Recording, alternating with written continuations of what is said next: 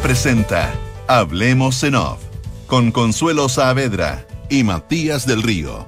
Auspicio de Asociación Chilena de Seguridad, Mita Renta Car, Banchile Inversiones, Movistar, AFP Habitat, Consorcio, Talana y TalkBiometrics.com. Duna, sonidos de tu mundo.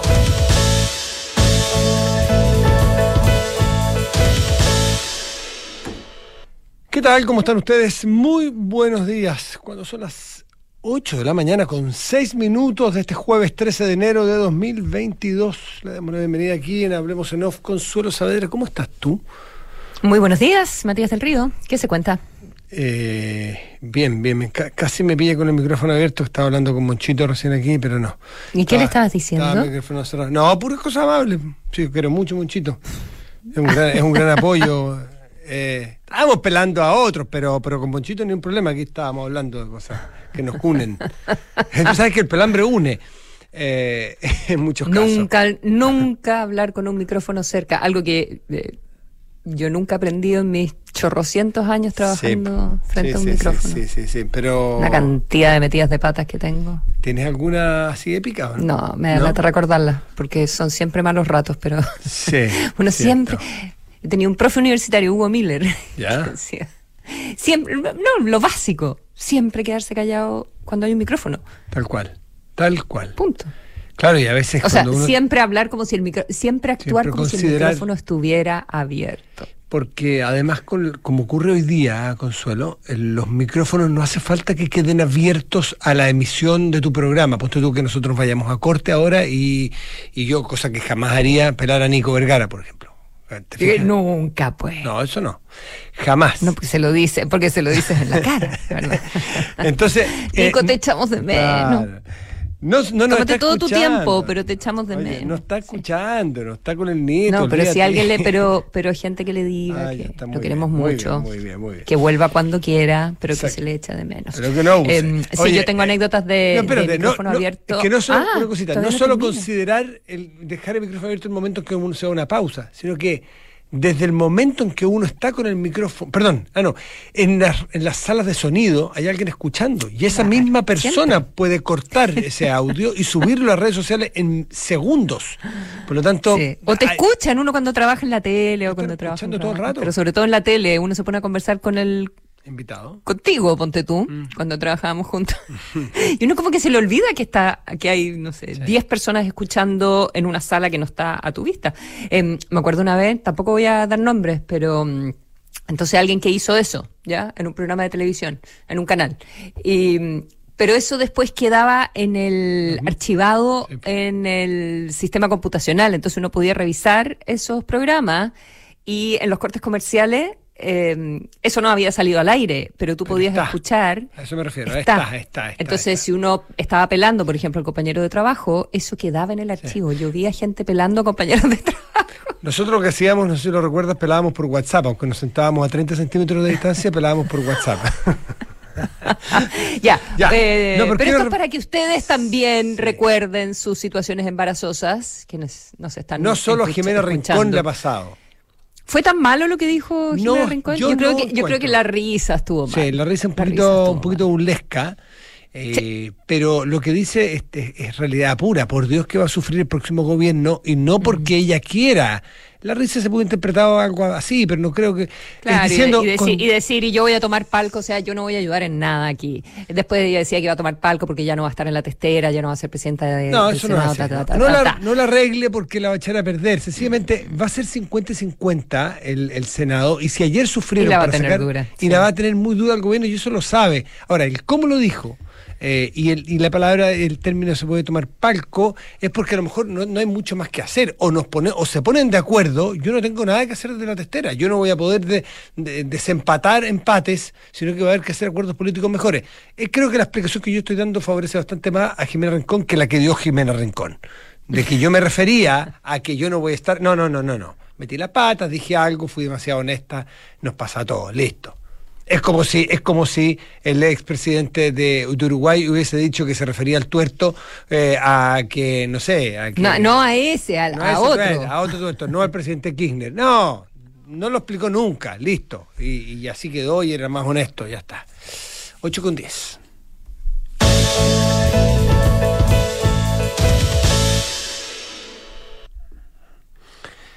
Temas de la canción. Hablando de, hablando de dificultades. Sí. Litio. Sí. Creo que hay doble dificultad en lo del litio. No sé si quieres partir tú. No, ¿lo no, tú, estado- por favor, te escucho atentamente. Creo que tiene muchas aristas interesantes. Eh, sí, po, cientos de miles. Eh, a ver, en todo caso, eh, eh, por una parte la dificultad del gobierno saliente y el gobierno entrante, cuál es el, o sea, lo, lo que acusa el presidente electo Boric de que estos son leyes de amarre, que, que están a último minuto, insólito. sacando asuntos Eso que Cuando sus equipos ¿en qué están sentido? nego- Es muy insólito porque Claro. eh, eh, sus equipos está- estuvieron toda la semana pasada negociando, negociando tres cosas fundamentalmente que ya podemos detallarlas, que fueron incorporadas, en definitiva, que el gobierno se, se compromete a incorporarlas en los contratos. Eh, y por lo tanto, cuando tú te sientas a negociar algo, hay una posibilidad de que se te acepte o no se te acepte, que ganes el 10, el 20, el 70 o el 80, 90% de lo que tú propones en una negociación. Pero después de que se llega a la resolución, e además se incorporan lo que tú dijiste, decir que es un amarre. eh, no me parece no me parece bien de parte de Gabriel Boric porque amar si es que él dice mire nosotros no vamos a participar porque esto nos parece derechamente inadmisible nosotros de algo que yo estimo que es un amarre no participo así de simple no participo digo los míos no van a estar en esa mesa hagan ustedes lo que quieran porque en realidad tienen derecho, en rigor tienen derecho. Pero yo para leyes de amarre o para dejar cosas listas, no es. Hay amarre cuando tú no participas. Cuando participas es continuidad.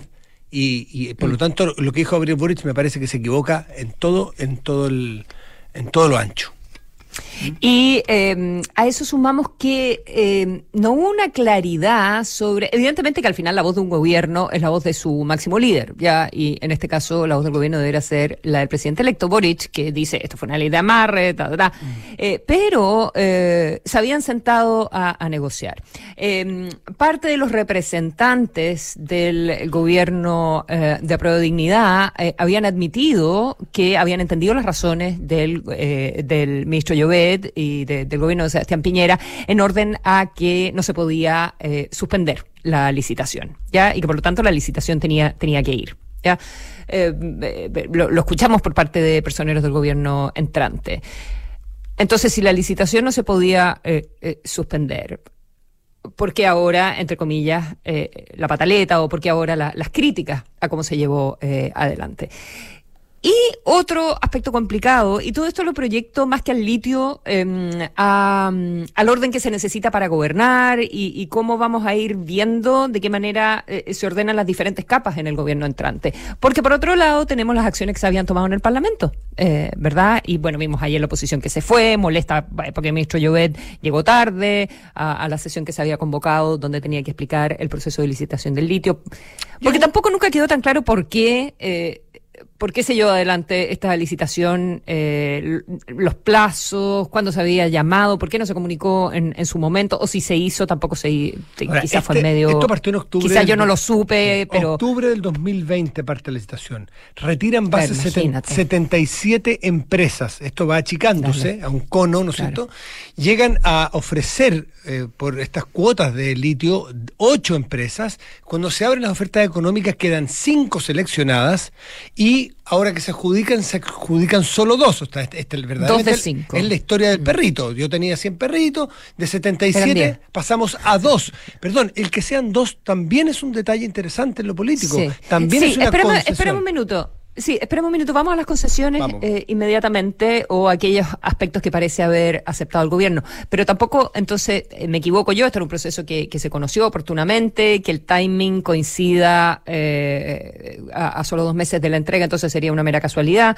Em, poco afortunada, me parece, pero una casualidad. Y los gobiernos tienen que gobernar hasta el último minuto y eso es algo que uno, vamos a conversarlo también, como están saliendo otras leyes en el Parlamento súper apuradas, leyes que llevaban años de tramitación en un ratito más.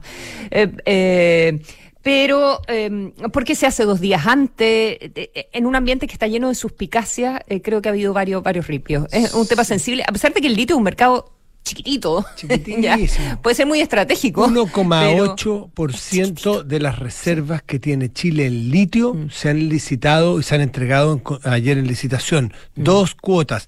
100 121 millones de dólares va a recaudar Chile solamente por entregar el derecho a, explota, a exploración. Luego habrá la explotación que tendrá otras retribuciones al Estado de Chile. Para que Bueno, entendamos, la discusión, la discusión del royalty. 121 millones de dólares es resto que viene por impuestos. es la mitad del hospital que se está por entregar en Linares. Para que, para que le pongamos dimensiones, un IFE 3.200 millones al, de dólares al mes. Esto es 100. 100. Es una dimensión, no es que se entregó el litio, porque eso es parte de los slogans que hay que derrumbar. De, esa, eh, gobernar con, con, con suena bien, pero hace mal. Para lado y lado, cuando el gobierno, aquí para el otro lado, cuando el gobierno decía que si es que no se hacía la licitación y no se entregaba ninguna, eh, eh, ninguna cuota, había un problema de credibilidad para Chile, certeza jurídica, tampoco es del todo así. ¿Sabes por qué, Consuelo? Porque ayer había cinco participantes y se entregaron dos. ¿Sabes por qué no se le entregó a las otras dos? Por precio porque ofertaban 30 millones de dólares por cuota aproximadamente. Y el gobierno estimó que ayer había habido un precio, un alza del precio spot del, del litio, que era 60 aproximadamente. Pero ¿qué pasa si el gobierno hubiese estimado, no arbitrariamente, sino que dentro de sus facultades, que 60 también era poca plata? Pudo haber declarado perfectamente los cinco eh, desiertos y no había un problema de certeza jurídica, sino que de mercado, de precio. Entonces, aquí hay que, para lado y lado, hay que decir completamente la verdad, toda la verdad. ¿Por qué el gobierno, que pues, hasta el viernes tenía derecho, pues, podía hacerlo, lo hace dos días antes y lo hace un rato antes de que el ministro se siente con los parlamentarios a explicarle la, la licitación? Eso tampoco políticamente, o sea, eso también es pisar los callos, porque yo te cito a ti una reunión, pues, Consuelo. Oye, pero espérate, ¿eso significa que em, que podría haber decretado Los desierta por cinco. precio? Por Ah, no, era, no era que se daba, no era No, que se daba, porque por una parte tú no podías suspender la licitación, pero eh, que, que era eh, lo que eh, lo que se había puesto ahí en la mesa de conversaciones entre los gobiernos salientes y gobierno entrante, ¿verdad? Que no se podía suspender y todos habían entendido eso. Tú no la Eh, suspendes, eh, pero, pero- podría haberle decretado desierta Sí, por, por, por precio, por precio. Y por precio respecto a lo que se considera el precio del mercado, no respecto a los propios oferentes. El, O sea, no, no es que la tenías que adjudicar al mejor postor que ofreciera más plata. No, no, ayer, de hecho, ayer entrevistamos al ministro Llobet aquí y señalaba que eh, hubiese sido bastante difícil explicar por qué tú le asignas la misma. No, eso lo conversé con el profesor Lagos anoche, el profesor de minería de la Universidad Católica. Eh, era bien poco presentable que Chile entregara cuotas idénticas a uno a 60 y a otro a 30. ¿No es cierto? ¿Cómo, ¿Cómo te vendo a ti un café a 20 pesos y al otro se lo vendo a 10 pesos? Es bien impresentable. El de, el de que paga 20 te dice, oiga, ¿sabe qué? Yo, yo soy hasta las 12 nomás Gil, pero devuélvame algo, compénseme con algo, en fin. O sea, Chile tenía la posibilidad, sin caer en una infracción a lo comprometido, ni, ni comprometer el Estado de Derecho, la, la certeza jurídica, podría haberlo hecho. Ahora no lo hace, ¿por qué? Porque y aquí vamos, volvemos ahora al eslogan de la oposición, de la oposición a este gobierno. Decir con esto que eh, excluye la posibilidad de hacer una empresa nacional del litio no es verdad, sencillamente no es verdad, porque, insisto, es el 1,8% de las reservas del litio de Chile. Y otra cosa muy interesante, si es que tú estimas que esa es la vía, hacer una empresa nacional del litio, pues bien, está el camino perfectamente claro para que el mismo 11 de marzo el presidente Gabriel Boric inicie la formación de esa empresa y ¿sabes qué? Que utilice las tres cuotas que no se entregaron ayer en licitación. Y podríamos tener desde el día 1 a dos cuotas operadas por los chinos y por esta empresa chilena, y a otras tres cuotas operadas por esta empresa nacional del litio que se pueda formar. Nada lo impide y vamos a poder ver los chilenos a cuál le va mejor, competencia, apertura, diversidad como tiene Codelco y las empresas mineras chilenas, es decir, parte de la fortaleza de la minería en Chile es esa. Pero entonces, aquí hay que decir la verdad para todos los lados. Y, no cuando te conviene para tu sector ideológico, porque entonces no es honesto, creo yo, no contar la verdad completa. Eh, otro aspecto que sí se aceptó, eh, pero o, o el gobierno no fue claro en comunicarlo, o, mm, o ya no sé, digamos, era, eh, era la, la sugerencia, porque no podían hacer una exigencia en realidad por parte del gobierno de Boric, de incorporar, eh, que tampoco tengo claro los montos, ya, no creo que nadie lo tenga, eh, de apoyo a las comunidades locales. Eh, con, con las platas que, que se reciban de estas dos concesiones. ¿Sabes por qué no se incorporó en el- los contratos originales? Y, y eh, investigación y desarrollo. Sí. Destino Eh, de la plata de investigación y En desarrollo. el caso de, la, del- de las compensaciones a, la- a las eh, comunidades, se pudo haber puesto de manera genérica. El punto es que las licitaciones que se otorgan ayer, eh, no lo, lo que tú haces es un derecho a exploración. Tú no sabes si vas a explorar y vas a encontrar y eventualmente explotar en Atacama o lo vas a hacer en Antofagasta o lo vas a hacer en Tarapacá. Por lo tanto, tú no sabes a qué comunidad vas a eh, afectar porque mm, no sabes dónde te va a ir bien. Eh, dónde vas a poder hacer eventualmente el negocio. Se pudo haber dicho de manera genérica, cuando se haga va a haber un determinado... Y eso, eso es lo que se va a incorporar ahora. Eh, y eso una, el gobierno lo reconoce como una falla o como un, o como un déficit de, la, de la cita original. Haber puesto que donde sea va a haber que compensar de tal y cual manera a las eh, comunidades afectadas. Y lo del I más D eh, es porque este gobierno tenía la convicción de que eso es eh, eh, eh, el- el- la investigación en I más D debe salir de impuestos generales y no necesariamente de un de una operación en particular. Eh, si es que ahora el, el- gobierno de Gabriel Boric estima que así debe ser, bueno, es parte de lo acordado y lo van a incorporar de alguna manera, va a quedar va a quedar estipulado. Va a quedar marcada la plata, en definitiva.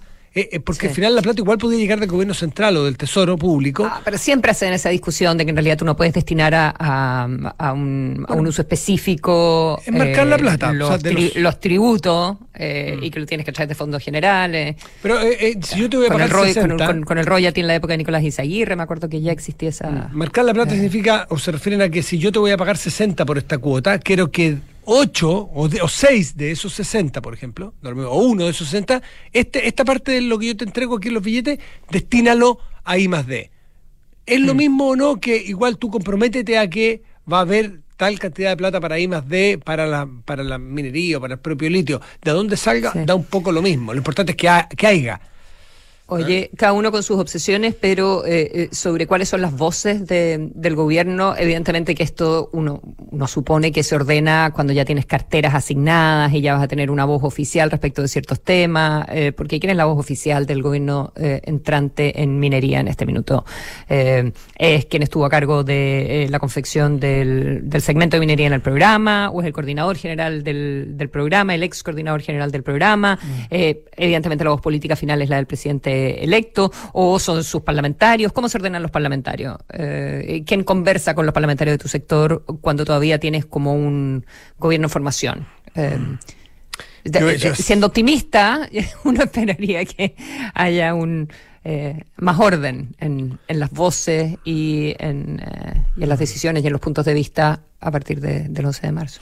Sí, yo creo que la- el, puesto, el punto de prensa fue bien desafortunado ayer del presidente Boric porque, mm, insisto, porque él participó con sus enviados eh, en esta negociación que terminó en buen pie y yo creo que sencillamente eh, es para galería. Esto de que haya amarre y esto de que una mala noticia para Chile, yo creo que sencillamente, que eso ser bien crudo, pero creo que es para la galería, es para un grupo de gente que estima que aquí se está haciendo un, robo al descampado, eh, cuando toda empresa, ojo, la empresa china que entra, BID, es la empresa china, una de las empresas más grandes de fabricantes de baterías del mundo y que no está en Chile. Por lo tanto, hay una noticia interesante de que hace un aterrizaje en Chile un actor importante para el mundo de la electromovilidad.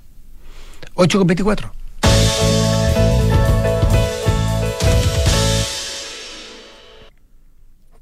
Creo que no solo echamos de menos a Nicolás, también echamos de menos a, mm, a,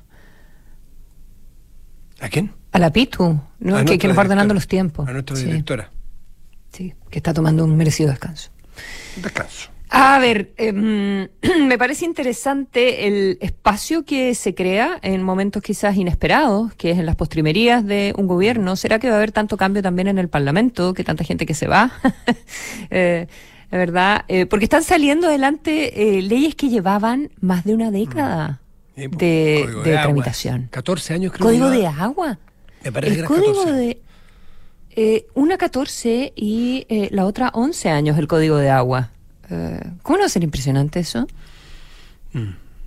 ¿Qué, ¿qué explica que, final, que finalmente eh, después de y, son temas espinudos, son temas complicados eh, que, se han ido de, ida y vuelta, han tenido indicaciones por parte de todos los gobiernos imaginables, eh, ¿verdad? Y finalmente salen.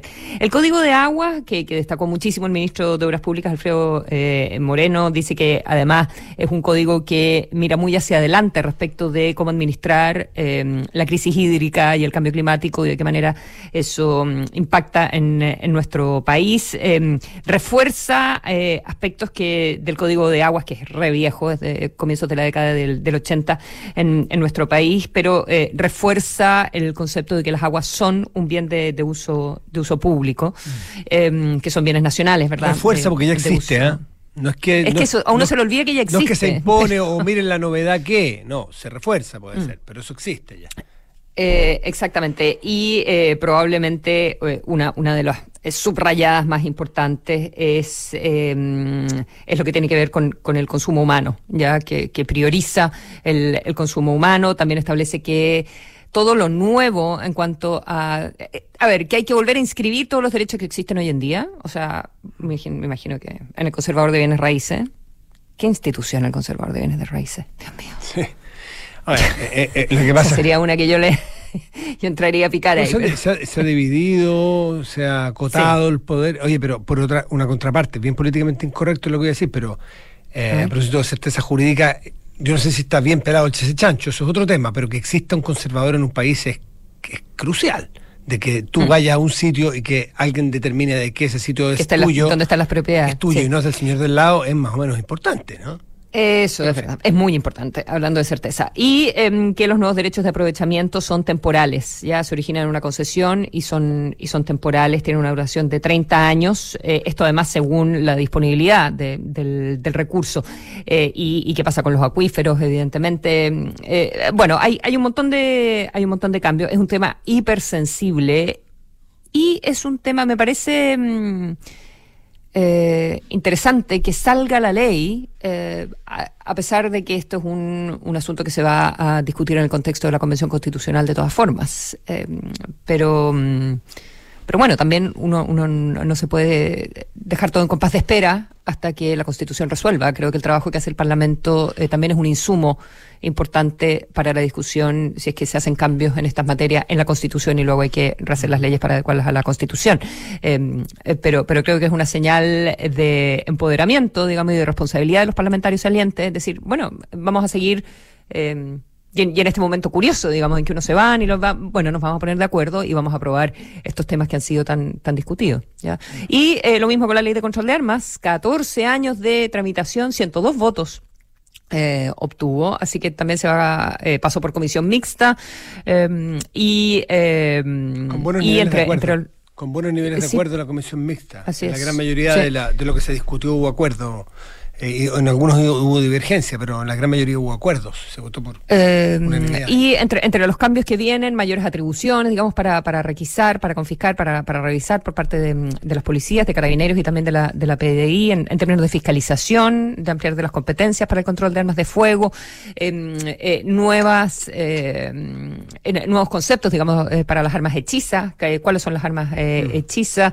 Hechizas. Em, una, una, actualización bien necesaria, un, un registro de, hasta las de mm, la huella. Hasta, hasta las de fogueo. la huella de las balas. No, claro, la, la, la, huella, la huella digital de un arma te va a permitir que el día de mañana en un homicidio tú con el casquillo o con la cabeza de la bala o, o, con el arma misma vas a poder hacer una trazabilidad de, de, esa arma, de dónde viene, quién la tenía, qué sé yo. Eh, por lo tanto, eh, uno suponía que eso estaba, que eso existía, eh, que facilitaría los peritajes, pero eso es parte de lo nuevo. ¿Mm? Eh, y el arma de fogueo, porque tú sabes que lo que ocurre con las armas de fogueo, se compran para un propósito, se alteran y se usan para otro propósito, para la comisión de un montón de delitos. Eh, yo no sabía que eran, que eran eh, modificables, pero, pero, pero es parte de lo que señalaban las autoridades que se va a hacer. Em, así que un, congreso que está que está haciendo la pega con, con leyes con leyes importantes y em, y que, bueno, eh, sabemos que vienen eh, partiendo por la pensión eh, universal, digamos, que van a seguir van a seguir saliendo leyes, los, parlamentarios están están haciendo la pega a pesar de todas las dificultades del, del Omicron. Exacto, te iba a decir eso. Hay que ver qué pasa con, con todo el tema de los contactos estrechos. Mm, mm, mm, no, totalmente, totalmente. Se va, va a tener que restablecer la posibilidad del voto del voto a distancia.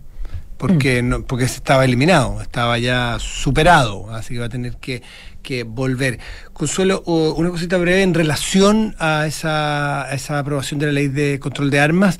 Eh, se ha instalado un tema a propósito del que el fiscal nacional señaló que eh, Chile está con niveles muy altos de, de índices de delincuencia y de homicidio, eh, llegando a los niveles de otros países, de, o más bien al promedio de nuestra región, estábamos más bajos, ha ido creciendo el último tiempo.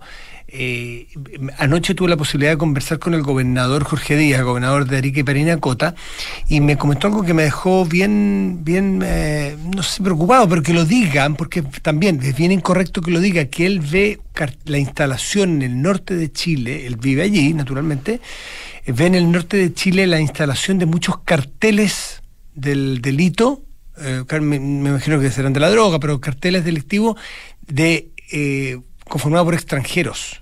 Es bien incorrecto que lo diga, como lo dice, porque en general hay que tener mucho cuidado, pensar que la gente que viene de afuera es peor que la que estamos acá, digamos, ¿no? Pero, ¿sabes qué? Y esto tiene coincidencia con lo que yo he conversado con algunos fiscales en privado, que te dicen que, insisto, no es que sean más delincuentes los que vienen que los que hay acá. donde se nota el rastro de algunos extranjeros que han venido a instalarse acá con su, comillas, negocio del delito, es la forma. Y eso lo vimos la semana pasada en Iquique con este secuestro, eh, posterior eh, crimen de, de, una persona y el cobro de, um, rescate de 8 millones de pesos.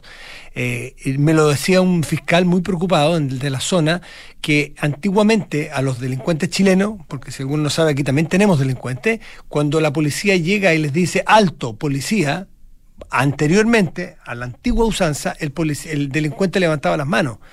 Hay de otros países que por cultura de enfrentamiento con su propia policía llegan acá y le dicen alto policía y disparan a la policía.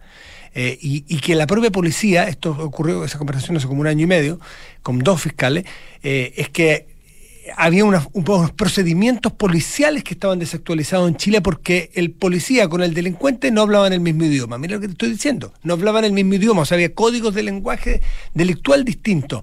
Hay una presencia y eso hay que, hay que retomarlo. No tiene nada que ver esto con impedir que entren personas de otros países que vengan a ayudar y que vengan a colaborar y a formar un mejor país y a buscar oportunidades pero no por eso uno puede dejar de, dejar de mirar que puede haber instalación de peligrosos mm. carteles del delito de personas que vienen del extranjero y que se instalan en Chile. Sí. Este uno, me, acordé de ti con el caso de, de, Quique, que tengo entendido que hay una persona detenida, ¿verdad? Que hoy eh, se van a entregar eh, detalles ahora en la mañana. Eh, sí, una persona extranjera, joven. Mm. Em, claro, pero este es uno de tus temas recurrentes, ¿verdad? Y mm, de nada, de cómo hemos ido eh, dejando que, esto suceda, de que esto se instale y, que no ha habido una, adecuación a los modus operandi de las, nuevas, de las nuevas mafias. Eh, y cómo esos modus operandi van a ir eh, capturando cada vez más, espero que así no sea, pero cada vez más a la, a la juventud. Es, simple, tú en el delito te puedes ganar 100 mil pesos en un día y si no tienes eh, un trabajo remunerado, calificado, te puedes ganar 25 mil pesos o 30 mil pesos. Mm. Entonces, a, un, a, un, cabro joven eh, es difícil convencerlo que trabaje legítimo o si es que no tiene sanción social o penal eh, el delito, ¿por qué le vas a explicar tú que es mejor trabajar en algo que te vas a ganar 25 versus algo que te vas a ganar 100? Es, de, es de, lógica bien básica lo que estoy diciendo. Bueno, espérate, pero y además sin entrar... Ah, no me quiero equivocar en lo que voy a decir, pero eh, evidentemente que tienes el negocio del narcotráfico, tienes las mafias, tienes los autos robados, tienes todo eso. Pero si además entramos al secuestro, a la extorsión. eso es lo que está ocurriendo aparentemente en el norte. Eh, ya estamos eh, en, en, otro, ya ni siquiera es una actividad entre comillas eh, productiva, ilegal, eh, delito, delincuencial, criminal, pero productiva, donde hay algo que tú vendes y que recibes dinero a cambio con toda la mafia que significa alrededor. Hay una industria esto Es, esto es secuestro y asesinato si es que la familia no te da el dinero a cambio. Y lo mismo que el sicariato, también hay un servicio que se presta allí Exacto, por el delito. sicariato, claro. Em, En fin, que, bueno, y, y- y- una vez más, además, vemos eh, diferencia, bueno, tantas veces que ha habido diferencias entre eh, el, el Ministerio Público, la Fiscalía y, el Gobierno, pero eh, sobre las cifras, em, de decir, eh, bueno, el gobierno dice que están bajando los homicidios, ¿con qué cifras? eh, de, de qué, ¿De qué año? ¿Está comparando qué con qué? ¿Está comparando el mm, 2021 con el 2020? ¿O por qué las cifras que entrega el, Ministerio Público hasta el 2020? eh, la verdad es que la tendencia puede haber habido un quiebre con la pandemia, quizás. eh, desconozco los detalles, pero me imagino que los iremos a conocer durante el día de hoy cuando el gobierno insista con sus propias cifras sobre, sobre los homicidios. Eh, pero, eh, o lo- los delitos de mayor connotación social. Em, pero hay una tendencia eh, evidente en, em, en los datos que entregó el fiscal nacional, que, que habló en la Araucanía, ¿verdad? En la, en la cuenta pública sí. si no me equivoco, de, de la Fiscalía del Sur, eh, eh, con una tendencia que viene eh, hace, hace ya, eh, no sé, pues, varios años, eh, de, de cómo los homicidios eh, han aumentado y Chile dejó de ser la excepción en la región y ya está dentro del promedio. No sé si es tarde, pero al menos es el momento para ponerse bien colorado una sola vez y tratar este tema de frente, sin complejos. Porque hay temas espinudos como por ejemplo la presencia de personas extranjeras, es Exacto, espinu- políticamente es muy delicado, pero hay que ponerse colorado. Hay- en vez de 100 veces Oye, amarillo. Antes de irnos a la, a la Sí. pausa, eh, eh, estaba leyendo que se dio a conocer esta mañana que murió Arturo Frei Sí, Bolívar. Uno como usted. 0,38%. Inolvidable 0,38% uno como usted. Uno como usted, bueno, Mm. abogado, político de la, de la DC, em, fue diputado, fue senador eh, en, eh, en, la, mm, en el Bio Bio Mm. y, y fue candidato presidencial el, el 99 con súper pocos votos, pero con el jingle más pegajoso, yo creo, Sí. en la historia de la humanidad. Hay, sí, hay, hay- hay dos hitos en, en las campañas políticas. Arturo Frei Bolívar, uno como usted, y Rosa Daric. Inolvidables. Inolvi- Inolvidables. y, y trabajo, trabajo, trabajo. Como lo que no se puede olvidar. Trabajo, trabajo, trabajo. Y trabajo, trabajo, Distri- trabajo. Distrito 15, diputado Velasco en San Antonio. Inolvidable. Son los tres que yo recuerdo al menos. 8 con 37. En la Asociación Chilena de Seguridad siguen dejando los pies en la calle para cuidarte y entregarte todas las herramientas para que tu negocio siga funcionando. Volvamos con todo, volvamos seguros. Súmate a la H. Ya sea por negocios, vacaciones o traslados dentro de tu ciudad, llega a todos lados cómodo y seguro con Mita Rentacar y leasing operativo. Elige el vehículo que más se ajuste a tus necesidades y disfruta tu viaje. Potencia tu negocio con la mejor fibra de Chile contratando el plan fibra 600 megas simétrico por un año con un 35% de descuento por solo 16.894 pesos mensuales. Transformemos los cambios en oportunidades. Ok. Ahorra para lo que quieras, ahorra para ti, porque son tus ahorros. Elige hacer crecer tu pensión con APB y cumplir tus sueños con cuenta 2 de AFP Habitat. Elige Habitat, la AFP número uno en rentabilidad desde el inicio de los multifondos en todos los fondos. Únete a las miles de empresas que ya han digitalizado su área de recursos humanos con Talana. Rediseña la forma de trabajar, conoce más en talana.com.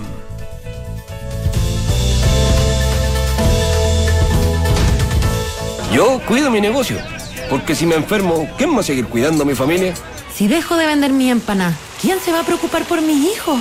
En la H queremos ayudarte a impulsar tu negocio. Además de nuestras asesorías en salud y prevención, hicimos una alianza con apanio.com, la plataforma gratuita que permitirá a nuestras pymes promocionar sus productos y servicios al nivel que su negocio necesita. Asociación Chilena de Seguridad. Las mutualidades de empleadores son fiscalizadas por la Superintendencia de Seguridad Social www.suceso.cl. En Mita Rentacar y Leasing Operativo somos mucho más que autos para disfrutar. Somos mucho más que flotas para las industrias que mueven el país. Somos servicio de excelencia y seguridad. Somos innovación y cuidado por el medio ambiente. Además, somos referentes en la movilidad para empresas de norte a sur, como también para las personas que hacen de su vida un constante movimiento. Mita Rentacar. Elige tu destino. Nosotros te llevamos. Visítanos en mita.cl. Descarga y usa la aplicación Mi Inversión. Con ella podrás realizar operaciones en cualquier momento del día, revisar el comportamiento de tus inversiones en línea y acceder a recomendaciones y alternativas de inversión de forma 100% digital desde tu celular. Hazte cliente hoy mismo en banchileinversiones.cl. Banchile Inversiones. Inversiones digitales para todos. Conecta tu negocio desde cualquier lugar con Movistar Empresas. Comunícate con tus clientes contratando el plan móvil de 220 GB por solo 6.990 pesos, desde dos líneas al mes para siempre. Además incluye Teams y Skype sin costo, más roaming light y redes sociales libres. Transformemos los cambios en oportunidades. Ok, más información en movistar.cl slash empresas. En AFP Habitat te invitamos a ahorrar para disfrutar, a ahorrar para tu pensión, a ahorrar para tus sueños. Ahorra para ti, porque tus ahorros son tus ahorros. Elige hacer crecer tu pensión con APB y cumplir tus sueños con cuenta 2 de AFP Habitat. Elige Habitat, la AFP número uno en rentabilidad desde el inicio de los multifondos en todos los fondos. Infórmese sobre la rentabilidad de su fondo de pensiones, las comisiones y la calidad de servicio de las AFP en el sitio web de la Superintendencia de Pensiones www.spensiones.cl. En Consorcio puedes manejar tranquila con tu seguro de auto. Ir a dejar a los niños, la pega, ir de acá para allá. Una lata si me llevo a quedar botada. Por eso tengo mi seguro autoconsorcio, con asistencia 24-7 y coberturas en casos de robo, daños a mi auto y a terceros. En Consorcio también búscanos como banco, rentas vitalicias, corredores de bolsa y todos nuestros seguros. Porque estamos contigo en tus pequeños y grandes proyectos. Cotiza tu seguro de auto en consorcio.cl.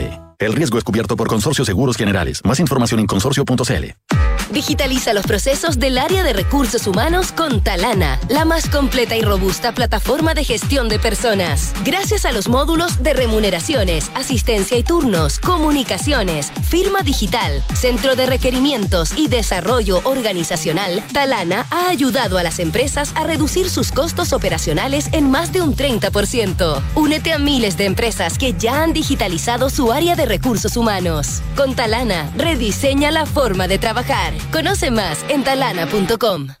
¿Quieren mejorar tus procesos y transformar digitalmente tu empresa? En Talk Biometrics, 11 años a la vanguardia en tecnología, inteligencia artificial e innovación. Más de 200 millones de verificaciones de identidad, más de 50 millones de firmas electrónicas, más de 3 millones de nuevas cuentas bancarias digitales. Empresa mundialmente premiada, presentes en Chile, México, Argentina y Perú. TalkBiometrics.com. Talk Biometrics, inteligencia detrás de cada identidad.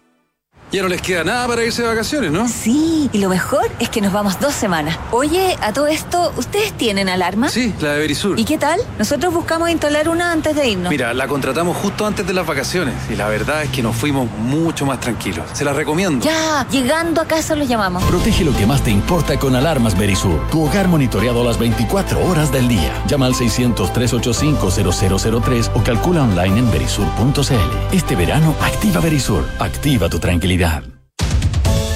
Escuchas Hablemos en Off en Duna 89.7. En eh, una aplicación que te permita hacer todas tus operaciones 100% online y en cualquier momento, descarga hoy la aplicación Mi Inversión de Banchile Inversiones. Inversiones digitales para todos. Simplifica los procesos de tu empresa con TOC, un equipo de profesionales con más de una década de experiencia desarrollando nuevas tecnologías y soluciones 100% digitales, impulsando la innovación tecnológica en Chile y el mundo. Conoce más en tocbiometrics.com. Y en consorcio quieren que manejes tranquilo, por eso con tu seguro de auto consorcio cuentas con asistencia 24/7 estés donde estés, porque están contigo en tus pequeños y grandes proyectos. Cotízalo ahora, conoce más en consorcio.cl. 8 con 44, Consuelo, ya está con nosotros Rafa Berguán. Hola Consuelo, ¿cómo estás? Hola Matías. Hola. ¿Tanto tiempo? ¿O ¿Estás como en estéreo, Rafa? Sí, es que ayer estuve esta tarde preparando, preparando, este, eh, eh, preparando este comentario. Sí, imagino. Oye, el Rafa nos trae estudios acabadísimos de efectos de la pandemia. Que ya pasaron dos años. Se cumple ahora en el verano dos años el primer caso. Y miramos datos que no se han visto, datos cruzamos en la Comisión Nacional de Productividad cruzamos bases de datos directas e indirectas, de, con registros socioeconómicos, con encuestas autorreportadas algunas, con la CACEN, etcétera. Y salen algunos datos así que son interesantes en términos del impacto que al final sabemos ocurrió por tipo de ingreso, etcétera, en la gente, eh, las magnitudes de lo que el Estado terminó haciendo, más allá de los discursos de un lado y de otro, y algunas recomendaciones políticas. Te doy algunos datos de lo que pasó primero. Mira, en el peor momento, algunas de estas cosas ya las sabíamos, eh, la movilidad llegó a caer 40% a nivel país, el empleo 1,8 millones, sabemos que el PIB cayó 5,8, pero en julio de 2020, que es el peor momento de empleo, entonces, hace un año y medio atrás, 74% de la gente y esto debería ser representativo a nivel nacional, dijo no tener suficiente dinero para comer lo que habitualmente comía. Ah, o sea, estoy poniéndolo en un contexto así de gravedad. Tres cuartos del Claro. Eh, de hecho, incluso hoy, en este momento, mientras estamos hablando, estas son cifras de fines del año pasado, eh, si nos comparamos con el día antes de la pandemia, es decir, con 2019, los ingresos en promedio del trabajo están cerca de 14% por debajo. O sea, si agarráramos al país como una cosa y dijéramos lo que la gente ganaba en 2019, lo que gana ahora, por el lado del trabajo, otra cosa, si se endeudaron, si les regalaron mm. plata, están 14% por debajo. Si lo separamos por quintiles de ingresos. Espérate, ¿eso por qué? ¿Por qué están 14% por porque debajo? Porque todavía eh, estamos, porque esto, es promedio, porque los, sueldos se fueron para abajo, porque, porque hay menos personas trabajando, todavía faltan 600 mil personas que recuperen su, su trabajo y que no tienen ingresos laborales, por lo tanto, que han estado viviendo los retiros, de mayor deuda, de apoyo de familiares, etcétera. ¿De acuerdo? Mm. Entonces esta economía es que tiene un, tiene un, tiene un salario, si tú quieres, ¿ah? multiplicado por horas trabajadas como país, que está 14% por debajo hoy con respecto al 2019. O sea, estamos en 86% de lo que éramos el día antes de la pandemia. Si lo separamos con suelo por quintiles de ingreso, el 20% más pobre, que es lo que uno llama el primer quintil, está 24% por debajo el 20% más rico está 2% por debajo. Incluso el 20% más rico, o sea, el 20% superior, está a 2%, pero está prácticamente igual. O sea, esto no es, no es raro, pero bueno, es bueno conocer los números, la magnitud, qué sé yo. Bueno, en este contexto, obviamente, sabemos muy bien, déjeme hablar un poquito, ¿no es cierto? El Estado al final, y revisamos esto y conversamos con la gente para saber cuántos habían recibido plata y qué sé yo.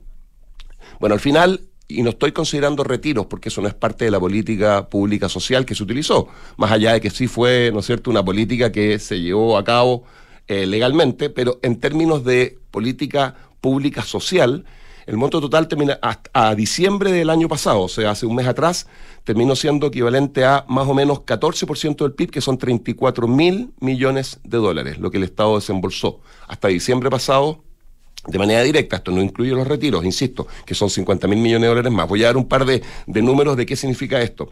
90% de esos 34 mil millones de dólares que el Estado desembolsó. 90%.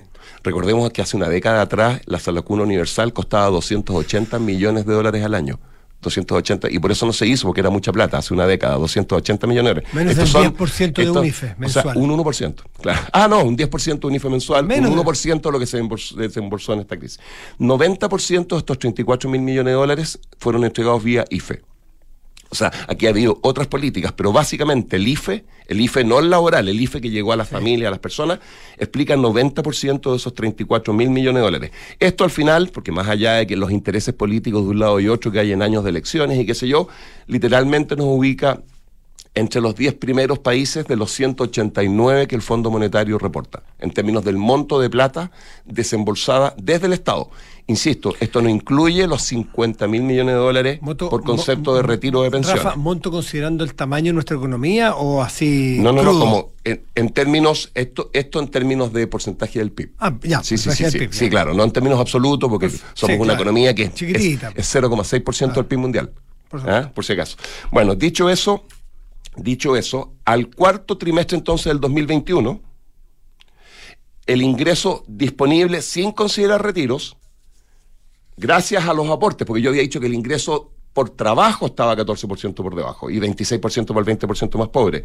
Pero entonces, dado los, las transferencias, que en Chile es un país con muy poquitas transferencias monetarias, una de las críticas mm. que típicamente se hace a la política social, esto fue básicamente transferencia, 90% fue IFE. Con todo entonces estamos en términos de ingreso disponible para las familias hoy con respecto al 2019, 32% arriba de donde estábamos en el 2019, porque cayó 13% por trabajo, pero subió 45% por transferencias. ¿Me explico? La diferencia es 32%.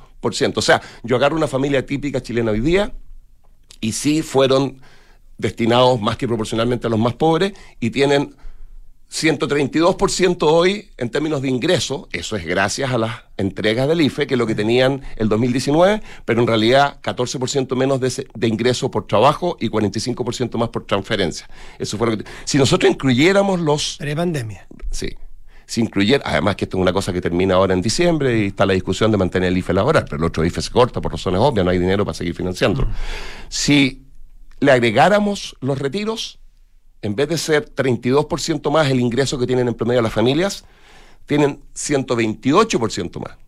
O sea, aquí empezar a entender un poquito, entre comillas, el tema con los autos, el tema con la tecnología. La inflación, no digo, oye, por favor, esto no tiene nada que ver con la vida terrible que siguen viviendo, ¿no es cierto? miles de personas, cientos de miles de personas en Chile, porque acabo de decir que, bueno, em, ya, entonces esas son, esas son las cifras. Ahora, lo que nosotros hicimos, lo que hicimos fue tratar de estimar cuánto de esta plata que se entregó, que son estos 34 mil millones de dólares, cuánto de esto llegó a los que más lo necesitaban y cuánto terminó llegando a personas que tenían por razones laborales más plata que la que tenían antes. O sea, personas que no habían perdido nada de plata, si recibieron o no parte de estos 34 mil millones.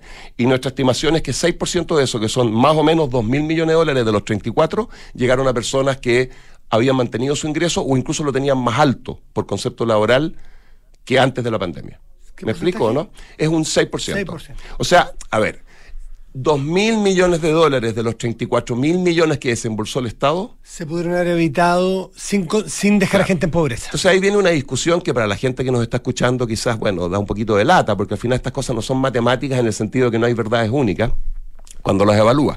La decisión que se tomó y es la crítica que hizo ese grupo de economistas, ¿no es cierto?, apoyado por Isquesiche en su, en su momento, etcétera, y la, entonces el debate es eficiencia versus efectividad, en el sentido de que cuando partió esto, el 2020, el gobierno estaba muy preocupado, como siempre están preocupados los economistas, de la eficiencia, en el sentido que la plata llegara, que la plata llegara al que la necesitaba. Finalmente terminaron llegando 2 mil millones de dólares, que no es poca plata, a personas que no la necesitaban, está bien. Pero, y era poco efectiva, porque le estaba llegando a poca gente. De hecho, 40% de la gente que necesitaba plata recibió plata al principio, y al final ya la estaba recibiendo 70% de la gente que necesitaba plata. Entonces, fue bien eficiente al principio, pero poco efectiva.